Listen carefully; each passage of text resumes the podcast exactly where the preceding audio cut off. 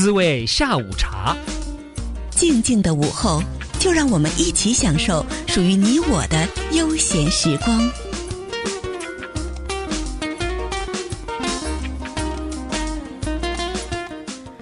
欢迎回来，滋味下午茶，我是莉亚。接着呢，跟我们一起来喝茶聊天哈。今天呢，在节目现场呢，又做了一位大人物啊。这位人物的到来呢，导致呢，我们公司呢最顶尖的两位主持人呢，是下了叮嘱我，又叮嘱我，然后又是端茶又是递水的，然后忙忙忙围着他团团转哈。然后呢，就感觉是众星捧月哦。这位大人物他是谁呢？哎，他的名字呢，就是让我先学了几个多音字。然后呢，他的名字呢叫重生老。师师啊，欢迎重生老师，您好。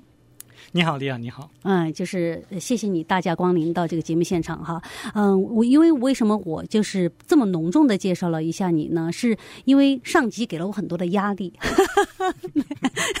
就刚才说我们两位顶尖的这个呃主持人哈，就是呃高林老师和呃钟迅老师呢，都来到这个节目说啊，说这接下来这个节目太精彩了，你一定要好好的主持啊，好好的这个问问题啊。然后呢，给了我压力，然后我就想说呢，呃，把我们这个丛老师介绍。出来的时候呢，嗯，生怕呢把他的身份给说错了，生怕把他名字给说错了，所以呢，我准备把这个介绍这个呃重任呢交给他自己。您来。我我们请丛老师自己自我介绍一下好吗？好好，嗯，我叫重申，这个重呢多音字，当姓的时候是重，但是它写出来呢是种地的种，种子的种，嗯，申呢是人参的参，也是参加的参，嗯，那因为我父母是中医大夫，所以他们就给我起了这个名字，嗯，呃，我呢实际上现在是洛杉矶的。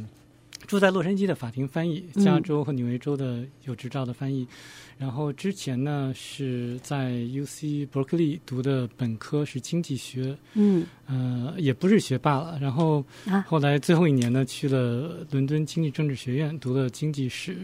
后来我就决定说再探索一下这个讲西班牙语的世界，啊、所以就去了西班牙，然后读了金融分析。所以的话，嗯、呃，现在就是。通过翻译能够了解到很多不呃各行各业的这些事情。嗯，所以您是在西班牙用西班牙语学的。这个金融分析嘛，嗯，实际上他那个课程还是用英文教的，但是我的周围的同学都是讲西班牙文的。哇哦，所以是为了探索西班牙文，然后去了那边学。你这还你这还不叫学霸？什么叫学霸？而且我知道在伦敦学的那个是世界顶级的学校，然后你们那个专业也是顶级的专业。呃，确实有一些名人经常到那里去演讲，嗯，然后能够收获到很多很多这个一般人可能接触不到的一些事情。嗯，学。学霸来到线线上，学霸来到现场，他不是跟大家说经济的，因为我呢，从我对学霸老师哈，这个重生老师呢，这两天的了解了解呀，我发现呢，他其实跟我啊，其实还是有共同点的。我不是学霸，但是呢，我跟他都作为凡人呢，都有一个共同点，我们俩都追星，对吧？丛老师，你承不承认你是追星的？追星追星，对啊，而且你是一个狂热的追星的一个粉丝，哇！但是咱俩追的星不一样，我追的是明星，你追的是外星外星人。所以呢，今天给大家呢，这个内容就开始给大家揭秘了哈，因为我们我们会请这个重生老师呢，在节目当中呢，哎呦。今天一集是做不完的节目，内容是做不完的。但是呢，我们就想告诉大家，之后呢，重生老师呢会呃多次呢在节目上来做客，然后跟我们聊一聊这个浩瀚的宇宙，然后关于外星的这些事情。先说说哈，当时你是怎么样从一个嗯就是学经济的哈这么一个大学霸，然后呢变得突然像变成个追星族了呢？就。嗯，其实来讲的话，我一直都是在追星的。小的时候经常看一些飞碟探索呀、嗯、奥秘啊这些杂志，所以对外星、外太空呢，一直都是有浓厚的兴趣。其实这个兴趣主要就是来源于自己的强烈的好奇心，嗯，因为总觉得说我们的。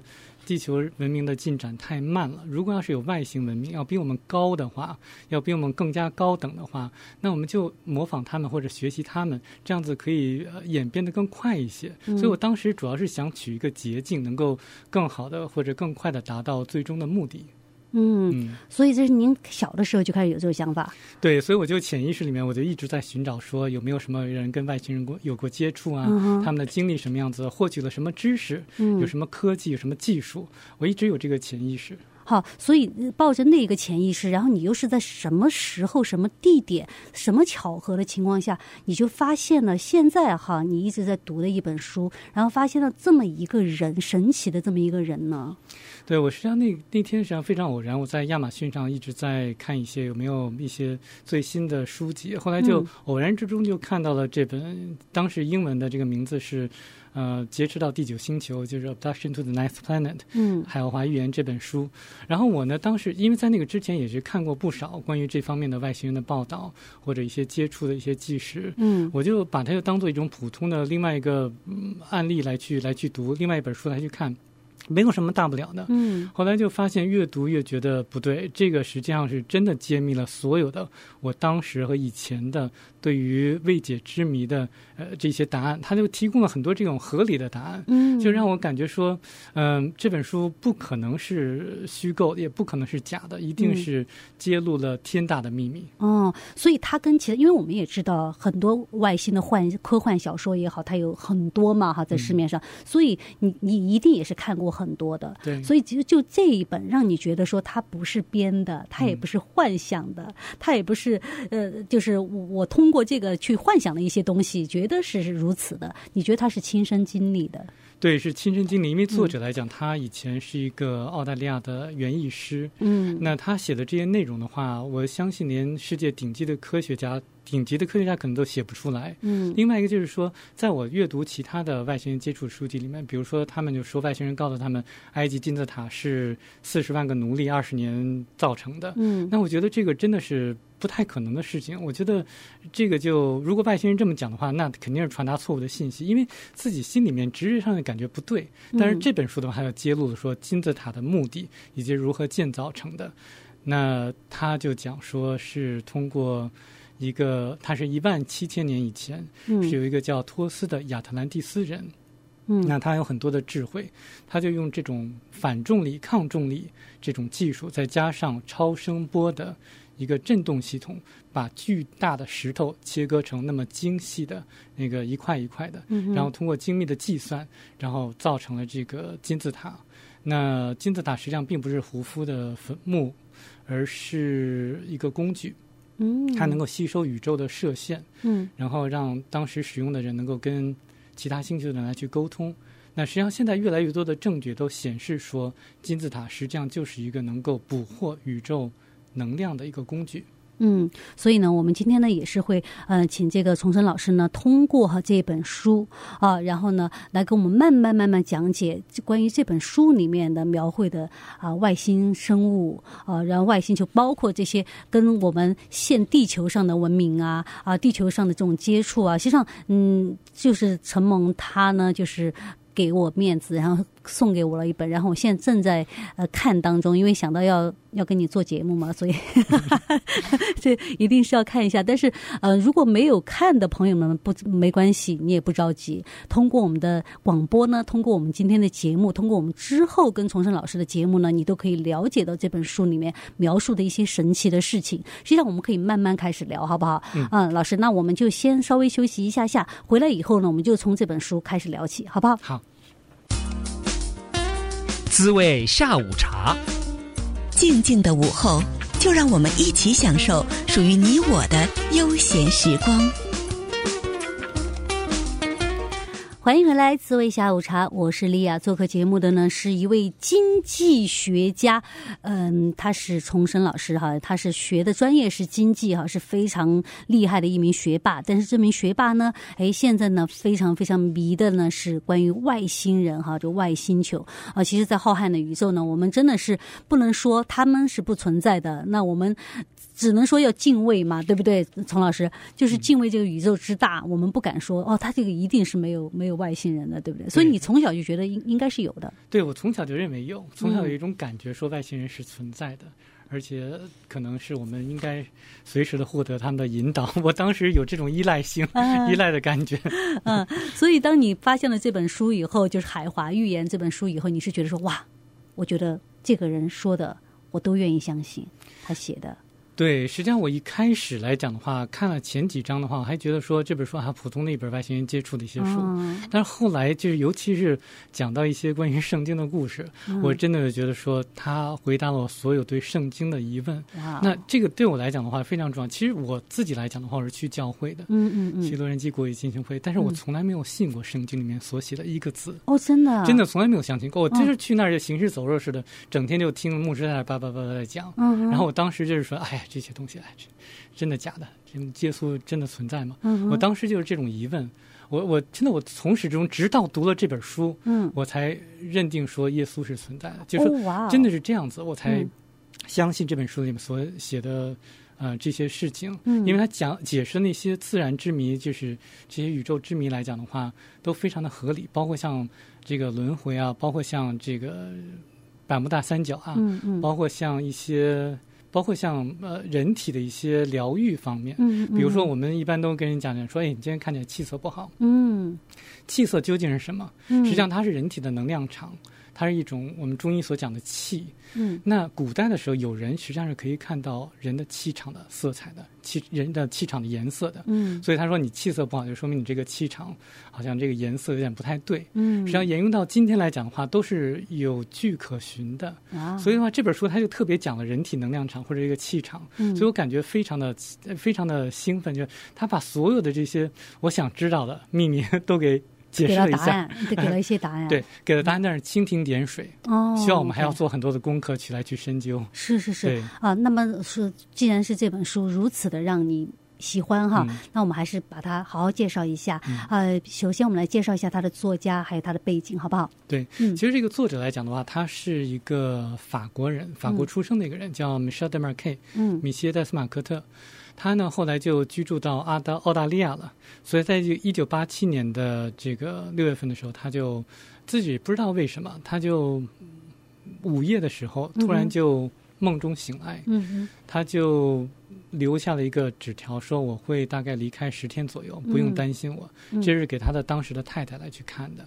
然后他走向他的这个屋子的后面的后院，他就不知道为什么就自己就被。升起来了，嗯，升起来之后的话，他就看到了这个，说一切都变得比较朦胧了，有一些这种蓝色的雾态，雾态，他就到了一个所谓的一个平行时空，嗯，平行宇宙，然后看到了中世纪穿着中世纪衣服的一些人，然后一些远古的一些人，嗯，他也看到了一个外星人，就是他的这个主人，嗯，他叫涛，呃，这个涛呢，他是一个非常漂亮的。呃，大概八英尺高，大概两三米那么高的一个人，嗯，呃，非常的漂亮，是金黄色的头发，嗯，然后如果要是现在要看起来，一定是一个大美女，嗯嗯，但是后面他也知道说他实际上是雌雄共体的，哦，OK，嗯。嗯，然后就就开始他的旅程。那他这个作者来讲，还是一个算是非常普通的一个人，只是一个园林师，嗯，没有什么受过高等的教育，没有去过很多这个像日本啊或者中国，他都没有去过。嗯，呃，所所所以他就是把他自己的经历啊，然后写成了这本书。对，而而而且他作为一个园林师，你说他真的想象力有那么丰富吗？对不对？呃，很多时候你真的你想的再多，你也编不出来呀。有些事情如果你不亲身经历的话，啊、嗯，嗯、对，我觉得就是说，即使是一个现在的非常知名的物理学家或者科学家，啊、也写不出来，就写不出来这本书，因为实在是。他是贯穿了很多的这些呃细节，因为比如说他提到说火星，火星的话，他说在大概三十万年以前的话，实际上火星还是有生命的，嗯，但是因为它的火星的内核冷却了，所以话导致说生命没有办法在火星上继续存活下去，嗯，那后来我就调查，我就研究说这个他说火星冷却，如果内核冷却冷却的话，会发生什么事情？它这个就。不能够再捕获电磁场，就没有这种电磁场来去把这个大气层能够捕获了，所以就没有大气层的话，没有氧气的话，那生物是不可能生存的。嗯、所以这个在无疑就验证了说，我们现在很多 NASA，嗯，美国航空航天局，他看到了说，火星上实际上是有曾经有过生命的迹象的。嗯，所以这不断的一些证据就验证了这本书的。所讲的一些内容，我觉得非常的神奇。嗯嗯嗯，嗯 而且你就是呃，因为这本书哈，深深的吸引了你，你还专门去拜访了这个作者啊。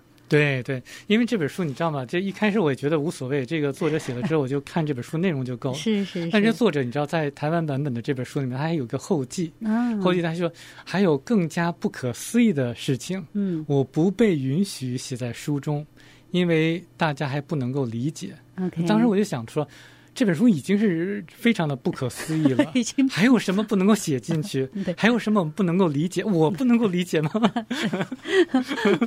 你是不是在挑战学霸？学霸要一定要去理解一下。对对对。嗯，所以你就就冲着他后面这个后记，然后就、嗯、你就开始出行了。对，我就出行，我就就坚决的要找到他在哪儿。当时的话没有任何的线索，只是知道说他在越南。嗯。越南他在一个岛上。嗯。那我不知道他的具体地址。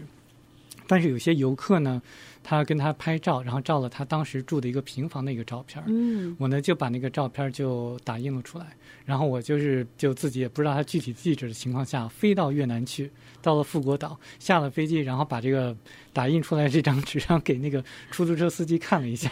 我要到这个地方去。对，我就到这个地方去，他就带我去那儿了。哦，真的，出租司机马上就说我知道这个地方。不不，他没有说，他说他试一下。哦，OK OK。他实际上第二次他找到了那个地方。所以你就亲眼见到这个作者？呃，当时他在午休，但是后来他醒了之后，然后跟我见面了。哦，所以你当时看到他是什么感受？有没有觉得说？嗯，他是编的，或者说哇塞，其貌不扬，或者你对他有什么感感受呢？当时。我当时感觉他就是一个非常典型的法国人，就是非常骄傲，然后非常的这种有个性，嗯，而且的话，他讲英文的时候有非常重的法语口音，嗯嗯，那他当时见到我的时候是非常不耐烦的，因为他就 没想到有这么一个粉丝分儿就来了，对对对，他是一个非常注重自己隐私的人，他到现在为止，就是说他他当时在。在世的时候，就是不让我告诉说任何人他当时所在的那个地方。Oh, OK，呃，所以，但是现在他已经过世了，就说在越南的富国岛。嗯，那他当时来讲的话，就是说我问了很多问题，可能在他眼里看来太傻的问题。嗯，我当时最想问的就是说，你什么没有写在书里面？就是告诉我，告诉我，对对对，我是特意来的，uh. 你要告诉我。Uh. 他就说，他说我不能够告诉你。嗯，然后，然后对于我问的一些其他问题，他非常不耐烦。你说，呃。看那本书，再多看一番这本书，书里面都有答案，非常不耐烦。哦。然后我呢，跟他下象棋，国际象棋。嗯。我试着就是说，趁他不注意的时候溜进去一些问题，然后看他能不能透露出来。这不小心就告诉我了。没有他，他这个三缄其口，他就守口如瓶，这真的是。你问不出来。问不出来，对。嗯。但是还是见面还是有收获吧？应该。有收获。后来就是到我准备要离开的第二天，就是倒数第二天的时候。他就给我的一个合约，他说这个是我跟中国一家出版社签的一个合约，嗯、他们付了我两千美金的这个定金，嗯，然后这个版权的费用，然后但是我从来就没有听到他们之后的消息了。嗯、你帮我看一下，说这本书在中国有没有出版？然后我呢就后来就去跟进了一下，嗯，结果那家出版社他们决定说不出版这本书，觉得说当时。这个风声太紧，想等一等，放宽一下之后，然后再考虑出版。嗯，然后我把这个意见回馈给这个作者之后，他就说：“那这么着，那个 Samuel，呃，重申你就帮我找另外一家出版社，嗯，香港的、台湾的，嗯，中国的、大陆的，或者是新加坡的都可以，只要是讲中文的地方，对对对，你把这本书帮我出版。”对。啊，又通过文字中文的这个形式，把这个故事告诉更多的人，对，对不对？所以后来你帮他有找到了吗？对，后来我是帮他找到了中国作家出版社，嗯，通过一个私人关系，是我一个发小，嗯，他的妈妈以前在那儿是。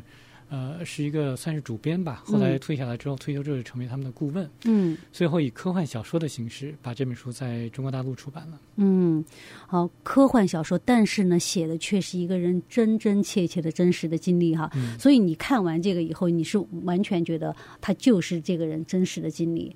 对，对，嗯，你是相信的，对。啊，所以其实现在我不晓得我们就是如果我再去想看的话，应该是在什么 Amazon 啊什么的，其他朋友想看都是买得到的，对不对？对，在 Amazon 上搜索《海奥华预言》，嗯，它有两个版本，嗯，一个是中国大陆出版的，嗯，一个是台湾版本的。嗯嗯嗯，啊，所以呢，再次呢，在在这个进广告之前呢，还是跟大家说哈，就是你要是没看书也没关系，你就听我们的节目，因为我们的节目呢，嗯。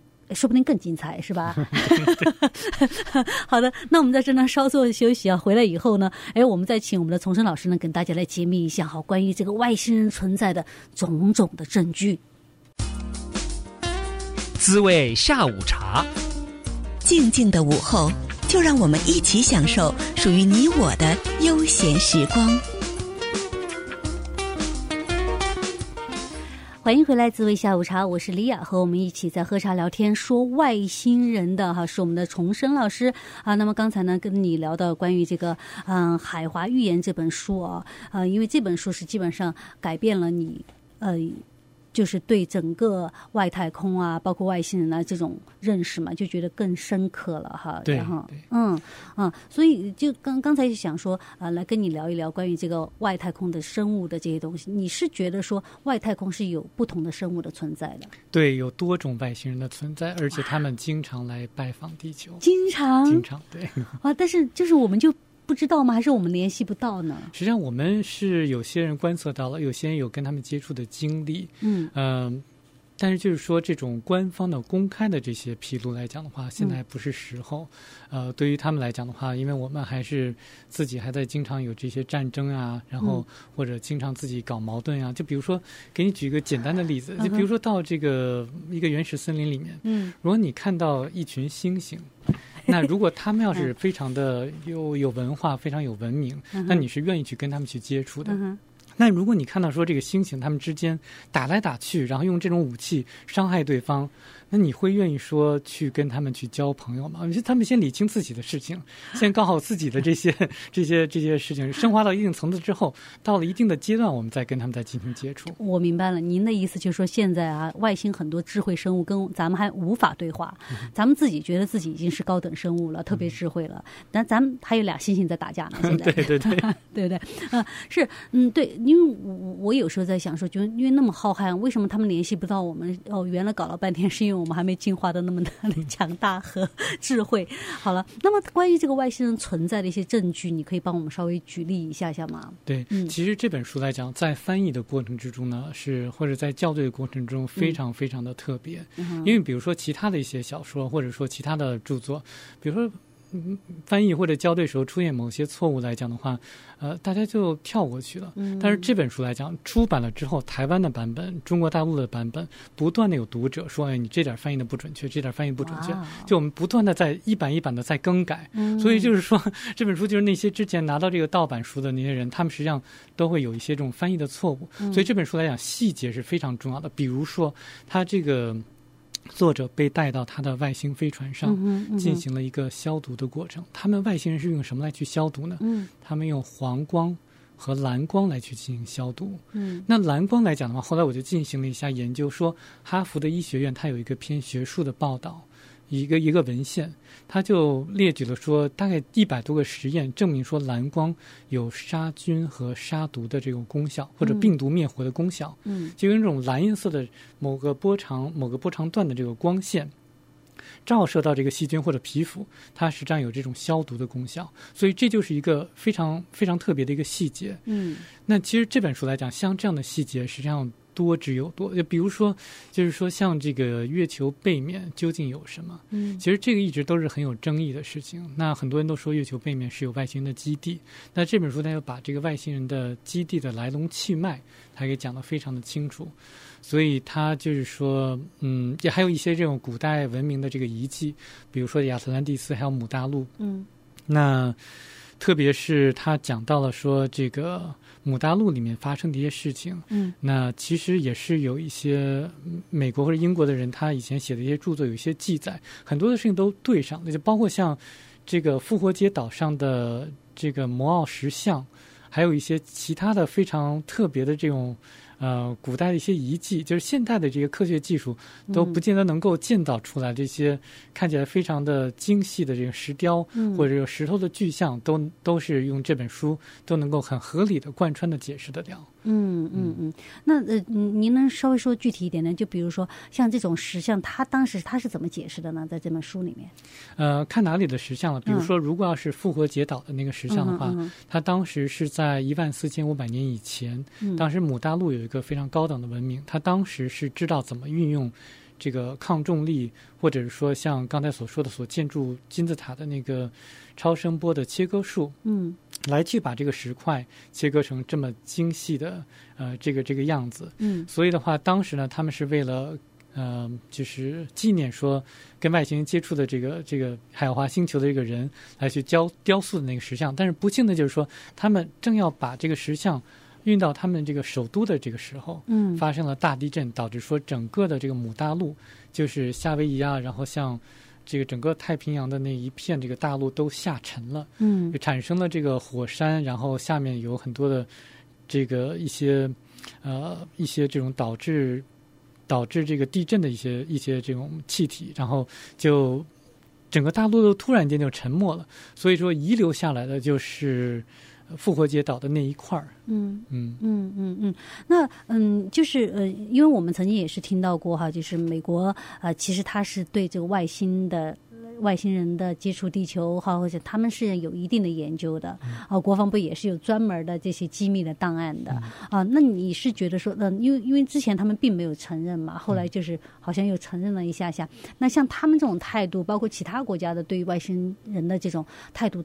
他们又代表一种什么样的？就是他们到底是想要，就是说他们是欢迎的态度呢，还是一种抗拒的态度呢？像他们，其实的话，他们有一种比较想获利的一个态度，嗯，就是说通过跟外星人接触，能获取一些外星人的高科技。哦，那我们可以看到，说最近的几十年的这种科技发展速度，跟以前来讲是不能够相比的，嗯，速度更快，几何数倍的那个快，嗯，所以的话，其实有些人就猜测说，这些现代的，比如说光纤技术啊，或者一些其他的技术，都是从外星那里获得的。嗯，那有些人就是说，这个九十五十一区啊，或者美国政府跟军方跟这个外星人接触呢，实际上这都是有有据可循的。嗯，那呃，只不过就是说，我想强调一点，就是说，这个他们美国政府军方接触的实际上是小灰人这种外星人。小灰人，对，小灰人外星人。嗯，他们是就是个子比较矮，然后头比较大，然后眼睛比较深。然后这种外星人来讲，实际上对地球人没有恶意，嗯，但是跟美国军方政府的话，就迫不得已要去跟他们合作，提供一些技术，呃，但是他们也是来自一级星球，也是跟地球同级的一个星球，没有高到多少去。哦，那我个人来讲的话，我是说，如果你要是。要是想学习某些知识的话，你要向大师来学习，就像比自己高一级的，是或者最高级别的人。比如说像投资的话，嗯、学 Warren Buffett，巴菲特，嗯、然后学这个 Jim Rogers，或者说像 Ray Dalio，就像这些这些。那么大师来去如何投资？嗯，然后比如说建筑的话是贝利明啊，或者说那些建筑大师来去学习。嗯嗯嗯。不能说就是说，比如说我们都是同学，让我跟你学一些 你不太专长的技能，就是我就学的话要向最好的人来去学习。但是最好的人不是嫌咱现在是大猩猩吗？不愿意搭理我。没有，他通过这本书来去引导我们。对。嗯，所以就是在这里面书里面哈，就是你说的那个呃涛啊，就是是这个呃园艺的这个主角，他的这个。引导者哈，是他的这个领领导也好，引领者也好，嗯、所以他是代表了更加智慧、更加高级的生物。对，实际上他跟他与他讲来讲，宇宙来讲的话，有九个这个级别的宇宙来讲有九个级别的星球。那地球来讲的话，它是第一级别的，就是说它是比较属于原始级别，像小学生那样子。然后呢，他们是第九级，像 九重天的第九级，他们是比较高等的，而且他们他们有一个特性，就是他们。呃，非常的漂亮，然后永，就是说看着永生永生永生，对，嗯、看起来都是三十岁，非常的漂亮，永不变老。哎呀，太想羡，太羡慕了。对，他们，他们能够显示很多的这种神迹，比如说像悬浮呀，像治愈啊，起死复生啊，嗯、然后就像耶稣基督他在圣经里面所显示那些神迹，他们都可以做得到。嗯、实际上，就是根据这本书来讲的话，耶稣基督实际上是，就是说显神迹的那个耶稣基督是他们的一员。嗯就是他们实际上特意就是通过耶稣基督来去来去教导我们说要去行善呀，嗯、然后要提升自己的灵性呀，嗯、然后不要去太注重这个物质生活呀，他们主要是这个目的。嗯，所以就是在这个呃，从从您刚才描述的这个哈，像呃，那书里面有说到这个，在最高级的这个，比如说第九级的这些生物啊、呃，外星生物也好，他们其实是在各种方面都达到了九级的那个那个状态，不不管是智慧也好，不管是呃。道德品行，就是类似，嗯，从您刚才的描述，因为我自己还没看完，对，嗯、是他们都是在一个很高的级别当中，很高的级别上，就比如说他们这个可以。知道说我们在想什么，他们可以用心灵感应来去跟我们来去沟通。他们知道任何一种语言，他们会讲任何一种语言。他们也可以就是说能够消失，能够变体，就是变成另外一个体态。OK。然后他们也知道就是说未来会发生什么，但是只能够预测一百年左右。他们能够看到过去发生什么事情。嗯。实际上他们也带了这个作者去看了一下他们他作者的前八十世。都做了一些什么事情，所以他们是知道这个轮回的存在。那他们就是起着这么一个像是引导者的角色，在历地球的历史上不断的在引导我们去走向正路。那其实圣经上来讲记载很多的故事，比如说像索多玛、葛摩拉这两个城市的毁灭，实际上据这本书来讲，他们的这种干预，因为当时的这个两个城市人他们太。就是太邪恶了，然后就像癌症癌细胞似的，就是说传染给了他人，嗯嗯、所以他们必须要毁灭两个城市等等，就是像这些细节都是非常有意思的。嗯，所以我刚才哈就是在说到哈，就他们嗯就可以看到人的这个呃以前的这些。前世啊，哈，这些东西啊，其实就突然就让我一恍惚，就觉得说，他们到他们那个级别，其实就像我们人类想象的那个神的那个级别，对对，对吧？不管他们是这个变体变形也好，他们呃对你的未来的了解，对你语言的掌握，对你心理的掌握，就是神的级别。对，但他们还不是神，神是比他们更高一级的，更高级。对，就是我们所谓的上帝或者大圣灵或者以太。他是创造万物的神，或者说大圣灵。九级星球的海奥华人，他们还没有到那个层次。这只是对于我们，他那他那些特特特异的这些这些功能也好，哈，神奇的力量，已经对我们来讲已经是神迹的感觉了。但其实有比他们更高级的，对，就是圣灵。哇哦，你真的是这个浩瀚的宇宙啊！这个这个书真的是实在太神奇了哈。那么就是您就刚才有说到这个圣灵。那我们先进一段广告，嗯、我们消化一下，然后回来以后我们再聊聊这方面，好吗？嗯、好。滋味下午茶，静静的午后，就让我们一起享受属于你我的悠闲时光。欢迎回来，滋味下午茶节目真的是越来越精彩哈。那么做客节目的今天跟我们一起聊天的是重生了呃呃重生老师啊。那么他呢就有说到从这个《海华预言》这本书哈讲外星人的呢呢，我们其实聊了很多啊，尤其是在节目这个广告呃之前呢，我们有提到一个哈，就是呃万能的圣灵，因为呃我们常常就是不管是信不信任何宗教的朋友，其实很多时候都是相信呢。其实这个世界也好，这个宇宙也也好，有一个更大的力量，实际上是我们看不到的。其实我真的是很多朋友，他如果他是信基督教，他就会说是上帝啊；他信呃那个呃呃佛教，他会说是菩萨啊或者怎么样。但是不信的人，他很多人他也说，我相信有一个神秘的或者是更大力量的在掌掌控我们。那就像您刚才有说的，就是基本上是圣灵哈，对，就是最高级的一个。生物对造物主，实际上根据这本书来讲的话，嗯、确实有一个大圣灵的一个存在。嗯，他呢就是为了体体验或者感受不同的这个生活经历，他把他自己的一小部分插入了我们的肉体，借助我们的肉体来去体验我们的悲欢离合。嗯、实际上，就像就有些人可能会问说，为什么他不直接的一步达到他的这个目标，就是给我们一个创造一个完美的一个。生活对对呀，对呀，对啊，这个确实，咱就直接就不当星星嘛，对，咱能一下就升华到就是什么都好的那种状态。对，但实际上来讲的话，这是一个人生的体验。那他的目标呢，就是通过这个，通过我们的这个肉体，通过我们的生活来不断的去进化，在这个过程之中，体验到悲欢离合、酸甜苦辣，就有点像这个《西游记》似的。九九八十一了。对对，《西游记》实际上是一个非常神奇的著作，嗯、它有很多的这个道家的思想，嗯，它就是讲述一个人生或者一个轮回的一个经历。实际上，我们人生的目的呢，就是不断的提升自己的灵性或者灵性方面的认知，这样子的话就能够进阶。能够一级一级的往上升，最后的话跟大圣灵融为一体。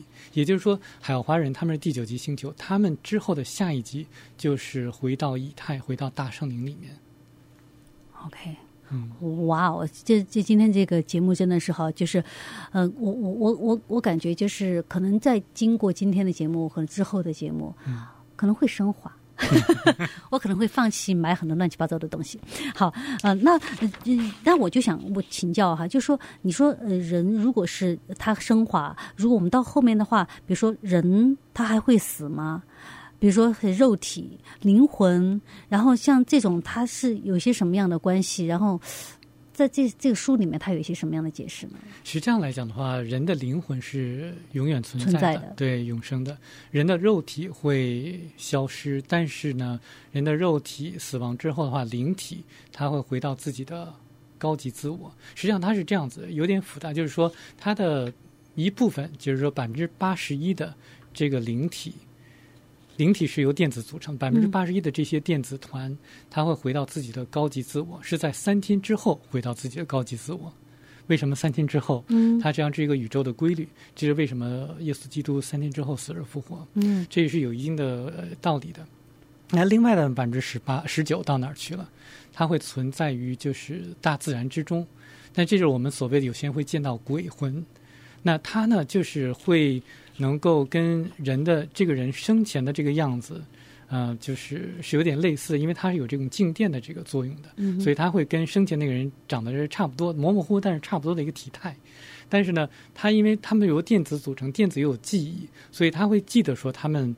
喜欢的地方或者他们不喜欢的地方，嗯、所以有的时候会有些这个说是捉鬼啊，或者鬼会经常出没在某个他们生前去呃住过的一个地方，这个实际上是有一定的依据的。嗯，美国有很多的电视剧都是说他们去真实的去拍鬼，嗯、其实鬼的话没有任何让人害怕的地方。嗯，当然你要知道它是你它是这个呃百分之十九这个电子组成的，你如果不喜欢他觉得他们太太太烦的话，你就用呃打火机然后一烧。它就没了，这个这个鬼就会不在，因为它是电子组成的嘛。这个火它是可以驱这个驱这个电子的。OK，对，所以就是说，所以 回到灵魂那儿之后的话呢，嗯，他就是回到自己高级自我之后的话，他会来去重新的去看一下自己一生所做的一切，他会感受到说，比如说你伤害了对方，对方的感受，就当时。你的感受和对方的感受都可以同时体验到，这样子能够给自己在那一世所做的行为进行一个评估，或者说一个审判，就是自己进行一个审判或者一个评估之后的话呢，可能会觉得懊悔。不，比如我伤害了我的一个朋友，嗯、然后我非常的后悔，非常的懊悔。嗯、那我就觉得下一次投胎的时候，我再变成我的那个朋友，体验一下他当时受到的我的这个伤害。所以有可能会做出这样的决定，所以这就牵扯到了一些因果。所以其实有些时候这是自己的一个选择。根据这本书是这样子的。哦、oh，OK，我我因为我这个人比较愚钝啊，我我我尝试着来来来来想一下，就是说您刚才就说，比如说我这一世所经历的这一切，嗯、可能是我上一世的一个选择。对，是这样子的。就是我我就我现在是。我我这样大家明白了吗？对，没没关系。如果好，我相信这是我都能明白，大家肯定都明白了。当然了，如果没明白也没关系，我们这个节目呢会继续做下去，然后我们慢慢的、慢慢来揭秘，慢慢来知晓。你知道吗？哈，这个嗯，丛老师，我正在看一部王菲的一王菲，就是奈飞的，也就是 Netflix 嘛，他的这个关于美国有一个臭名昭著的一个杀手，连环杀手啊，他的一个达那那个 Jeffrey 达摩，他的。他就是用极其残酷的手段杀了很多的人，啊，杀了十七个人，在大概十几年、二十年的时间里面。然后呢，而且他有呃把这个尸体拿来肢解，然后拿来煮熟，然后吃。嗯，你知道他就是一个极度变态、很奇怪的这么一个人啊。然后他的一个关于他的一个故事的电视剧，所以我当时你在说到这个时候，我在想说，那嗯，对于这样的人。我不晓得这个书里面可能不一定有解释啊，但是像那种作恶的，就特别恶的人，他们又为什么会存在呢？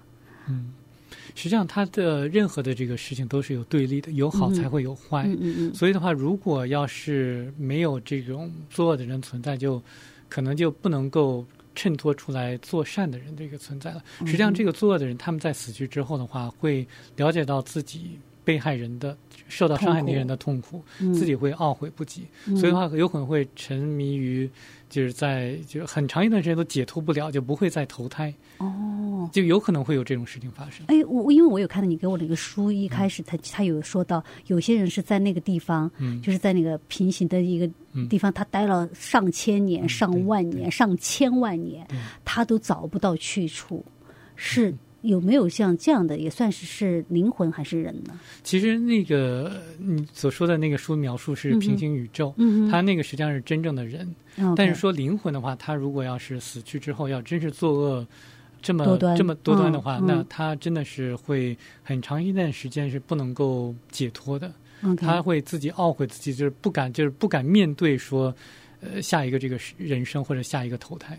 嗯，所以他就不是说简单的，就说我去选择一个呃人生，然后呢，我去体会哈我朋友受到的苦啊，或者什么样受到的委屈啊什么的，因为他都没法选择。对，他会自己就是说觉得。不愿意去选择，因为自己作恶太太多了，多了，对，所以他们自己都觉得很 很惭愧。那下辈子我投胎变头猪，有有这种？没有没有没有，其实 其实人的话，还是下辈子还是会人、嗯、投胎成人的，因为人跟动物是不一样的。嗯、人的灵体会比动物要多很多，人有大概九个体态，动物的话只有三个体态。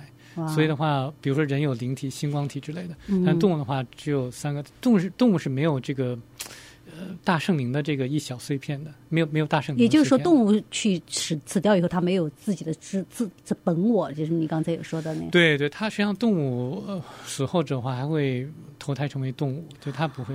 哦，所以 OK，好吧。由于时间的关系呢，我不得不打断您哈。那么啊、呃，也是跟大家说一下，这个今天呢，跟这个重生老师的节目呢，我会放到 AM 一三零零网站滋味下午茶的重播上面。好、啊，那我们呃下一个星期呢，哈，我们也会再继续呢，跟我们的这个重生老师呢接着聊。因为今天呢有点意犹未尽，好多事情呢只聊了一点点开头，好不好？嗯，好，好，那我们下次再见。下次再见。好，拜拜，拜拜。